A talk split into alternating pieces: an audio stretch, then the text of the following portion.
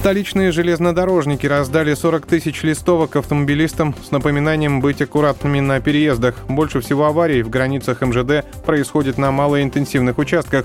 Водители едут на запрещающие сигналы. Заместитель начальника Московской железной дороги Иван Паристый рассказал, что МЖД уделяет особое внимание безопасности на переездах. Границах Московской дороги функционирует 1390 переездов. При этом особое внимание уделяет начальник Московской железной дороги Михаил Ильич Глазков к безопасности на железнодорожных переездах, техническому состоянию, к ремонту. Формируется большая программа. 2020 год уже более 340 переездов отремонтировано. Будет сформирована новая программа на 21 вторую половину года и 22 год. Отмечу, что сегодня, 10 июня, Международный день привлечения внимания к этой теме.